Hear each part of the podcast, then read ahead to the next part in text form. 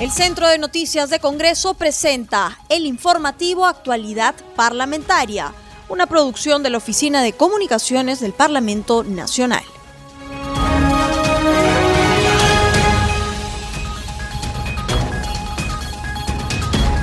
¿Cómo están amigos? Bienvenidos al programa Actualidad Parlamentaria, una producción de CNC Radio del Congreso. Este programa se transmite en las regiones de Amazonas, Radio Estéreo 99, en Ayacucho, Radio El Pueblo, en Cusco, Canchis, Radio Vilcanota, en Huánuco, Radio Estudio Mix 105. En Junín, Chanchamayo, Radio Superlatina, en La Libertad, Virú, Radio Star, Perú 106.9 FM. Los saluda Rómulo Vargas y los acompañaré en esta jornada informativa. ¿Cómo están amigos? Ya estamos en el programa Al día con el Congreso. Los saluda Rómulo Vargas y los acompañaré en esta hora informativa con las principales noticias del Parlamento Nacional. Hoy en el programa vamos a abordar diversos temas de la coyuntura parlamentaria y de la actualidad. Entre ellos realizaremos un balance de los plenos desarrollados la semana pasada, donde se debatieron diversos temas y proyectos que fueron aprobados. Y antes de ir a los temas de fondo, estamos en la línea telefónica con el congresista Luis Roel Alba vicepresidente del Parlamento Nacional. Congresista Roel Alba, ¿qué opinión le merece la observación que realizó el gobierno a la ley del retiro hasta de 17.600 soles a los aportantes de las AFP? Yo conocimiento de que hay grupos parlamentarios que van a plantear la insistencia inmediata sobre la autógrafa observada. Corresponde a la Junta de Portavoces definir si el tema pasa a ingresar a la gente del Pleno la próxima semana y obviamente la mesa directiva de la cual conformo y, formo, y soy parte eh, no poner ningún impedimento porque son decisiones que asumen las bancadas y nosotros solo nos dedicamos a plantearlas. Congresista, ¿y cree usted que haya consenso entre las demás bancadas? Bueno, de lo que hemos podido conocer, y entre ellos está la bancada de Acción Popular, que a través de sus voceros diferentes integrantes han expresado que van a ir por la insistencia. Creo que sí, creo que existen los votos. Yo creo que en ese sentido, la próxima semana podría ser algo casi seguro de que se va a plantear la insistencia y que la misma va a ser aprobada. Congresista, ¿y qué opinión le merece y qué balance podríamos hacer en torno a los proyectos desarrollados el jueves y viernes de la semana pasada? ¿Faltó algún tema en especial en abordar? Yo creo que se culminó la agenda planteada en estos dos días. Creo que la iniciativa que ha tenido la mesa directiva de tener jueves y un viernes, dos días para hacer el pleno, puede satisfacer a las diferentes bancadas y las necesidades nacionales de cambios importantes. Se dio en relación con la norma de la ley de serenazgo, se dio con la ley de vacunas y así como otras iniciativas legislativas que, si bien no tienen un alcance nacional, lo tienen en relación a la región de la cual representa diferentes congresistas del Pleno del Congreso. Congresista Luis Roel, y en torno al proyecto de ley que propone la reforma constitucional para restablecer la bicameralidad en el Congreso de la República. Bueno, yo estoy de acuerdo con ello yo presenté una iniciativa legislativa que es parte del dictamen y yo estoy a favor de ello porque el Senado de, la República en todos los modelos bicamerales históricamente ha brindado garantías de análisis y reflexión, lo cual se, se requiere en un Estado constitucional de derecho como es el nuestro. Cabe señalar que históricamente también en nuestra historia republicana de las 12 constituciones que hemos tenido hasta ahora, nueve de estas planteaban el modelo bicameral y solo tres, contando la constitución actual de 1993, planteaban la unicameral. Por ello, hasta históricamente nosotros hemos sido un Estado con un modelo congresal bicameral. Yo creo que tendríamos que apostar por ello porque nos va a dar una seguridad no solo de reflexión y mejor análisis, y eso nos dará mejores normas, no también creo que podrá ser un contrapeso dentro del Parlamento frente a una Cámara de Diputados de una mayoría diferente al del Senado, y también un contrapeso frente al Poder Ejecutivo y otros órganos constitucionales del Estado. Eso es, es una salvaguarda para la democracia y para el Estado de Derecho. Congresista Luis Roel, y en todo caso, ¿habrían cuántos parlamentarios, diputados? Los diputados serían los 130 actuales congresistas que van a representar a todas las elecciones electorales, a todas las regiones de nuestro país. mientras que la Cámara de Senado tendrá representación eh, nacional, que será unos 30, según está planteado, mientras que a otros 30 senadores van a ser representantes tanto regionales como de este, diferentes grupos sociales, como son los afrodescendientes, los pueblos indígenas u originarios de nuestro país. Congresista, ¿y en el tema presupuestario esto inflaría el tema del erario nacional? Para nada. Por eso se puso un seguro en este dictamen en donde el Senado y, el, y la Cámara de Diputados y todos ellos como un Congreso no, no, no deberían superar el presupuesto asignado en el año anterior, es decir, este año que por sí la mesa directiva con el Consejo Directivo de este Congreso ha establecido que es, es menor al de presupuestos anteriores de años pasados. Congresista Luis Roel, y sobre la controversia que se generó por el congresista Almería que se pueda postular al Senado el 2022, ¿cómo quedó ese tema? Yo creo que es un tema que ustedes deberían apuntarle a la congresista Carlos Almerí, porque primero estamos todavía debatiendo la, la, bicameralidad, no sabemos cuáles van a ser los requisitos, no sabemos cuáles van a ser las exigencias que se van a poner en la reforma constitucional para que los candidatos que busquen o aspiren a ser senadores puedan calificar como tal congresista Roel Alba y cambiándole de tema, en torno a la conformación de la comisión que elegirá a los nuevos magistrados del TC, que serían elegidos el 30 de junio de acuerdo al cronograma propuesto por el presidente de la comisión, ¿qué nos podría decir? Mire, eh, Rómulo, en el caso de la elección del magistrado del TC, lo que hubo fue el martes pasado un pleno extraordinario en donde se decidió continuar con la Comisión Especial de Elección de Magistrado del Tribunal Constitucional, con la conformación de dicha comisión, en donde se incluyeron a las dos nuevas bancadas que no existían en, en noviembre del año pasado, un momento en donde se suspendió el, procedimiento de selección de, candidatos, que son las bancadas de Nueva Constitución, de Descentralización Democrática, y con ello se ha retomado el procedimiento de elección de candidatos. Yo creo que conforme ha presentado su cronograma y plan de trabajo el presidente de dicha comisión, Orlando Ruiz, que para junio, fines de ese mes, se tendrá ya la terna que va a llegar al Pleno del Congreso de la República para que sea votado y elegido los nuevos magistrados del Tribunal Constitucional. Cabe señalar que estamos hablando de seis magistrados que ya tienen de por sí, ya por más de un año, el mandato vencido. Entonces, el Congreso de la República por más de un año no ha cumplido su deber constitucional, tanto el Congreso disuelto como este complementario, de elegir a los magistrados del Tribunal Constitucional y eso no podemos nosotros eh, incumplirlo. Es un mandato constitucional la Constitución nos obliga, la Constitución nos ordena que nosotros somos los responsables de elegir a los magistrados del Tribunal Constitucional y eso es una obligación que no podemos dejarlo de lado. Congresista Roel Alba, ¿y cree usted que les dé el tiempo para abordar este tema porque estamos próximos ya a finalizar ¿no? esta legislatura?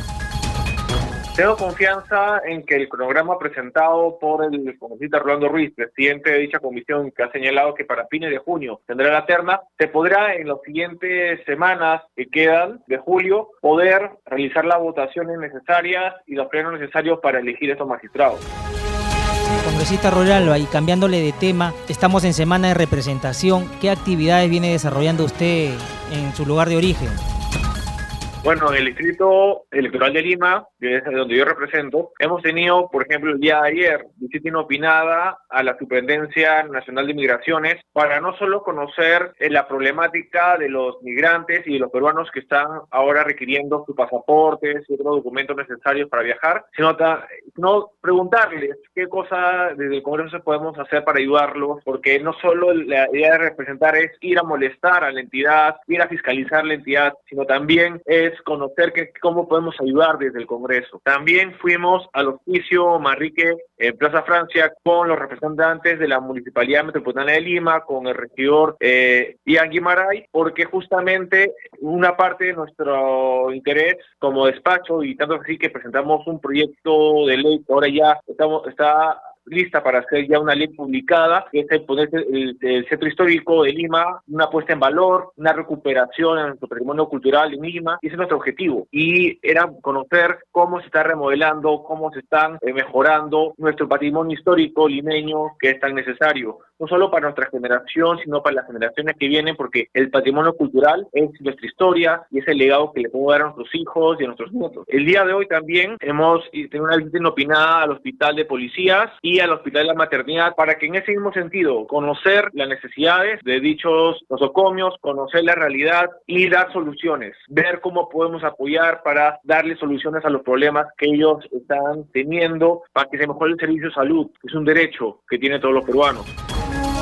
Congresista Roger Alba, y en ese sentido, la población, ¿qué le dice sobre el problema de las vacunas, el tema de las camas UCI, la falta de oxígeno? Hay bastantes pedidos, no solo institucionales, sino también de los sindicatos de trabajadores de dichos nosocomios. También hay solicitudes de la ciudadanía de que deberían haber más, no solo más camas UCI, sino, por ejemplo, en el, tema de la, eh, la maternidad de Lima, hay un problema en donde necesitan más espacios para poder poner a los recién nacidos, ¿no? Hay este, necesidades de ampliar y mejorar las instalaciones para que las madres estén con sus recién nacidos, porque lamentablemente con los nuevos protocolos de bioseguridad no pueden estar cerca a ellos y, y esa situación, tanto para la madre como para el recién nacido, es preocupante porque siempre se recomienda que estén juntos los primeros días. Congresista Roger Alba, muchísimas gracias por haber estado con nosotros en el programa Al Día con el Congreso de CNC Radio. Muchas gracias Rómulo, un saludo a ti y a toda la audiencia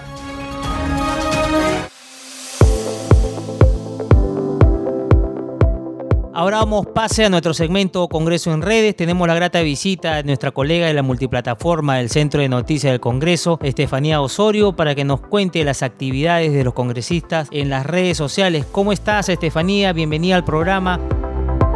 Muchas gracias Rómulo, un placer visitarte como siempre. Un saludo especial también a todos los oyentes de CNC Radio del Congreso y damos inicio a la secuencia Congreso en redes. Empezamos con la parlamentaria Jessica Paza de Unión por el Perú, quien informa en su cuenta de Twitter que se aprobó la ley para prevenir, sancionar y erradicar la violencia contra las mujeres y los integrantes del grupo familiar. Indicó que en primera votación tuvo 95 votos a favor y Sexano exoneró la segunda votación con 94 votos. Por su parte, el legislador Aarón Espinosa de Podemos Perú indica en su cuenta de Twitter que la unión hace la fuerza. Hermanos, logramos que la Comisión de Economía agende el debate y aprobación del dictamen de la ley AFP en una sesión extraordinaria para este jueves 29 a las 5 de la tarde. No descansaremos hasta irnos al Pleno y aprobar por insistencia la ley AFP para todos. Muy buena noticia. Continuamos con Congreso en redes. También la congresista Luzca Iguaray del FREPAP señala que todavía no se concluye con el proyecto del sistema de drenaje pluvial de los asentamientos humanos en la zona del Alto Amazonas, por lo que invoca a su alcalde provincial a cumplir esta obra ya que tiene un retraso de entrega a la población. Y en otras informaciones desde las redes del Congreso, el legislador Antonino Boa de Acción Popular indica en su Twitter que firmó la autógrafa de ley de proyecto que promueve la adquisición de vacunas contra el coronavirus. El presente proyecto de ley da facultades a que el sector privado, gobiernos regionales y gobiernos locales puedan adquirir la vacuna y hacer su distribución de manera gratuita. Seguimos con más noticias en las redes sociales. En Twitter, el legislador Walter Benavides de Alianza para el Progreso agradeció la gestión de la presidenta ejecutiva de Salud, Fiorella Molinelli, quien logró la instalación de las plantas de oxígeno y hospitales modulares en Cajamarca. Así también se inició la construcción de un moderno hospital para la región. Bueno, Rómulo, esto fue nuestro segmento Congreso en redes, solo para recordarles a todos nuestros oyentes que siempre se pueden mantener informados de todo lo que acontece en las actividades parlamentarias. Ya saben que pueden seguir nuestras redes sociales, estamos como Congreso Perú en Facebook, Twitter e Instagram. Adelante contigo, Rómulo. Gracias, Estefanía, por tu reporte. Nos reencontramos el día de mañana.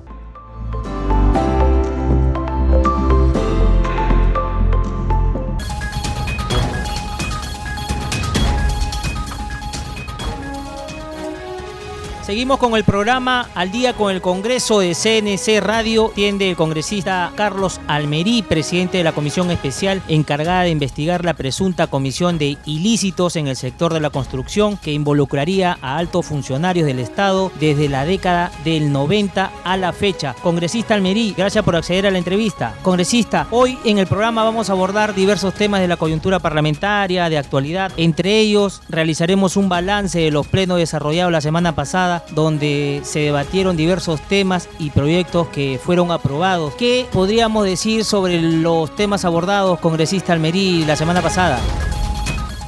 Rómulo, mira, la semana pasada hemos tenido proyectos importantes. Eh, primero en debate, también ha habido un tema de la bicameralidad que consideramos de que es importante que el Congreso de la República tenga eh, una mejora eh, estructural en cuanto a lo que es la este, evolución y dación de leyes, porque las leyes tienen que estar siempre bien filtradas, no solo con los debates parlamentarios, sino también con los informes técnico-legales y los informes sectoriales, digamos, de todos los ministerios. Esto ha sido también un referente eh, que se ha abordado después de mucho tiempo, la discusión de la bicameralidad. Hemos tenido también el tema eh, de insistencia en algunos proyectos que el Ejecutivo considera que en las regiones no se pueden dar, como algunas creaciones de algunos distritos, que son el clamor de muchos pueblos, pero que eh, obviamente siempre el Ejecutivo desconoce la realidad qué pasa en cada rincón del país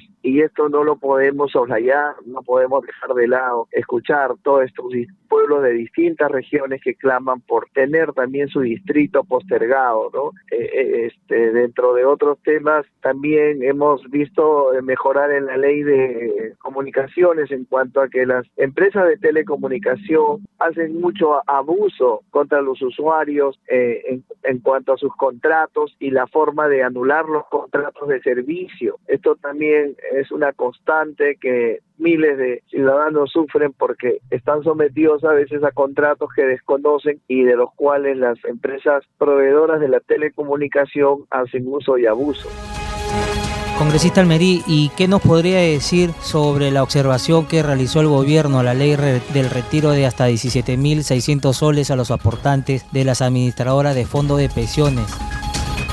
Hay dos temas puntuales. Yo creo que es correcta la observación en cuanto a que el artículo 12 de la Constitución peruana actual señala que los fondos de pensiones de previsión social son intangibles y que se habría insertado dentro de un artículo, el artículo tercero del proyecto de ley de AFP, en cuanto a que si hubieran juicios de pensiones alimenticias, juicios de alimentos, podría retirarse hasta un 30% o paralizarse ese fondo a la entrega eh, de quien le corresponde. Creo que eh, vamos a tener que allanarnos en ese aspecto. Me parece que es la observación constitucional que se está haciendo es correcta y creo que vamos a tener que allanarnos en, en ese punto. Y por lo demás, los otros temas tendremos que insistir, ¿no? congresista, pero en un principio el Congreso votó para que este retiro se haga lo más antes posible por el tema de la pandemia. ¿Ustedes van a insistir en este tema o ya es un capítulo cerrado para que el Ejecutivo también pueda tener con ustedes un consenso y puedan llegar a un acuerdo? Por mi parte, yo voy a plantear en mi bancada que nos allanemos a esta observación que me parece razonable y que estaría violando el artículo 12 de la Constitución actual en cuanto a que son fondos intangibles, pero por lo demás sí es necesario el retiro de, de, la AFP porque la gente está en una situación tan crítica debido a la falta de trabajo y a, a la crisis económica que ya es de común denominador en el Perú y en muchos países de Latinoamérica. Congresista Almerí, otro tema. ¿Cree usted que estamos en un momento inestable hablando políticamente por la segunda vuelta electoral y esta alza del dólar a 3 soles con 84 céntimos que creció cerca de 1.34% en el mercado peruano y en el acumulado del 2021 se estima que el dólar ha subido un 6.11%? ¿Qué opinión le merece esta incertidumbre que hay en las calles por el tema de las votaciones, la segunda vuelta?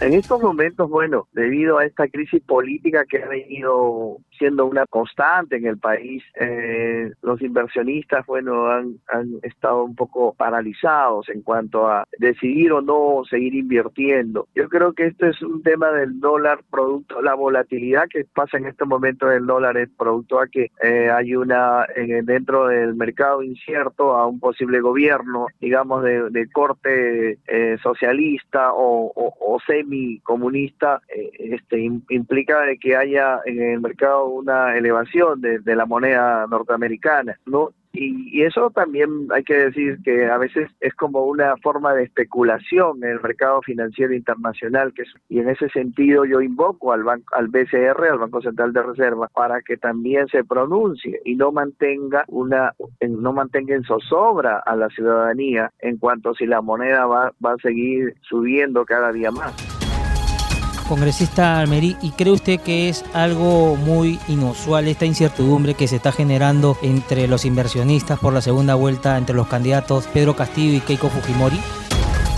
Sí, yo creo que también hay una incertidumbre, hay una incertidumbre porque el país está prácticamente polarizado, hay gran parte de la población que quisiera seguramente un cambio radical, pero eh, lo que la población muchas veces no entiende de lo que es economía y globalización hoy en día. Y lamentablemente hay que decir la verdad, a la población, sea dura o sea blanda, pero lo que pasa en el mundo nos afecta. El Perú es una economía globalizada que no tiene no tiene una este una industria grande, no tiene una tecnología avanzada y, y nosotros necesitamos inversiones en el país que el Estado no solo no cuenta a veces con los recursos para invertir en proyectos de tal naturaleza, sino que también no tiene la tecnología de punta que tienen ya muchos países desarrollados y que y que obviamente pueden este, darse el lujo de decir acá no invierto y me voy a otro lugar a invertir, dado los grandes capitales que tiene. Congresista Almerí, cambiándole de tema, el Pleno del Congreso aprobó ampliar por 75 días más el plazo del trabajo de la comisión encargada de investigar la presunta comisión de ilícitos en el sector de la construcción que usted preside. ¿Qué detalles más le faltaron aplicar a, a la propuesta o al planteamiento que estaba por entregar? Sí, yo he pedido la ampliación porque he encontrado tanta corrupción en los gobiernos, en los últimos gobiernos, y ha habido una especie de, rebeldía de, personas que no quieren venir a declarar, ponen muchos este, disculpas, ponen excusas y utilizan leguleyadas para confundir y poder dilatar estas investigaciones. El caso del presidente Ollantumala con Nadine Heredia que no han venido a declarar y que se les ha premiado judicialmente el Poder Judicial los hace comparecer para que declaren. Es un ejemplo claro de cómo no, no la falta de respeto y consideración al Congreso de la República y que esto pues este no debe pasar. Pero tenemos el apremio judicial y vamos a hacer respetar los fueros del Congreso. Congresista Almerí, y en ese sentido, ¿cuál es el siguiente proceso? Porque si ellos no vienen a, a declarar previa citación y coordinación, ¿qué es lo que sucede en ese interín? Por mandato judicial tenemos el derecho de apremiarlos y traerlos por la justicia de grado fuerza. Y eso es lo que estamos haciendo y vamos a hacer con todas las ex autoridades que no quieren cumplir con el mandato de, de que la ley le otorga a través del reglamento al Congreso. Congresista Almerí, ¿y hay algunas sorpresas, nombres que usted no pensaba que iban a estar involucrados en este tema de la corrupción en la construcción? Bueno, sí, pero usted sabe que esa es una materia reservada que yo no puedo este, decir públicamente. Así es, pero ¿son de, de algunos gobiernos en especial? Claro, de los últimos gobiernos, sobre todo, los tres últimos gobiernos, ¿no? Perfecto, congresista Almerí. Cambiándole de tema, congresista Almerí, estamos en semana de representación. ¿Qué actividades está desarrollando en su lugar de origen? ¿Qué sectores está visitando?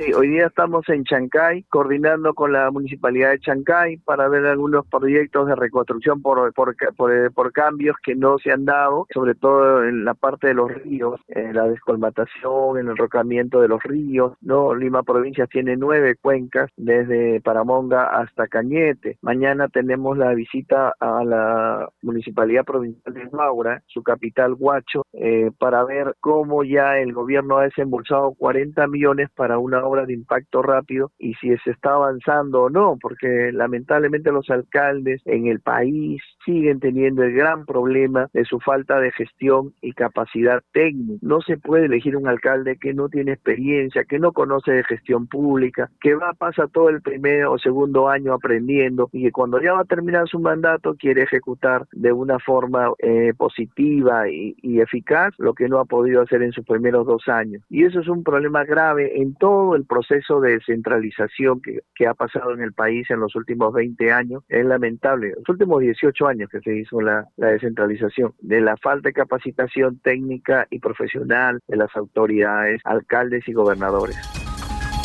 Congresista Almerí, y en ese sentido, en torno al recorrido que usted está realizando, ¿ha chequeado los hospitales? ¿La gente se le ha acercado, le ha contado la problemática en torno a los nosocomios?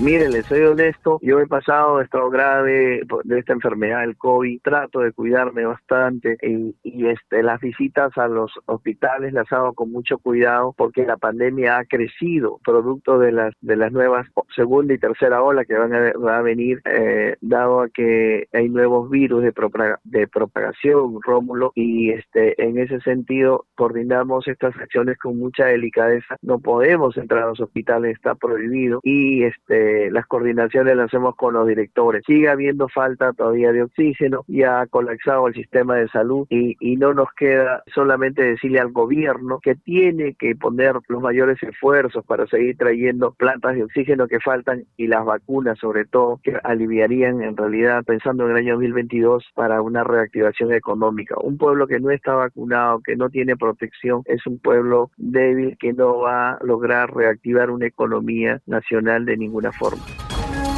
Congresista Almerí, y en este recorrido, disculpa que insista, ¿cómo ha notado esa zona que está visitando? Sé que los está mirando de lejos, pero todavía se nota la pobreza.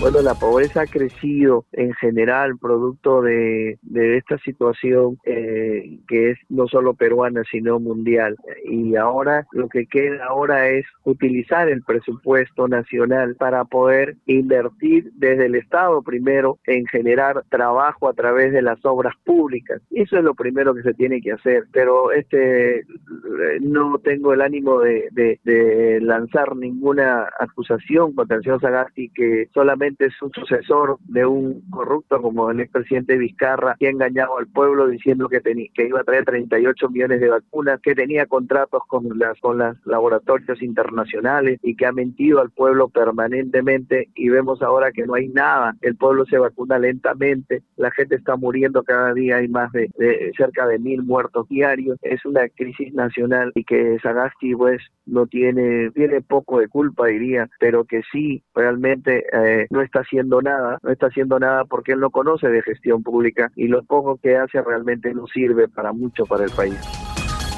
Así es, congresista Almerí, el presidente Sagasti está pagando los platos rotos y el pasivo ¿no? de un gobierno ineficaz del expresidente Vizcarra. Muchísimas gracias, congresista Almerí, por haber estado con nosotros en el programa. Gracias, Rómulo.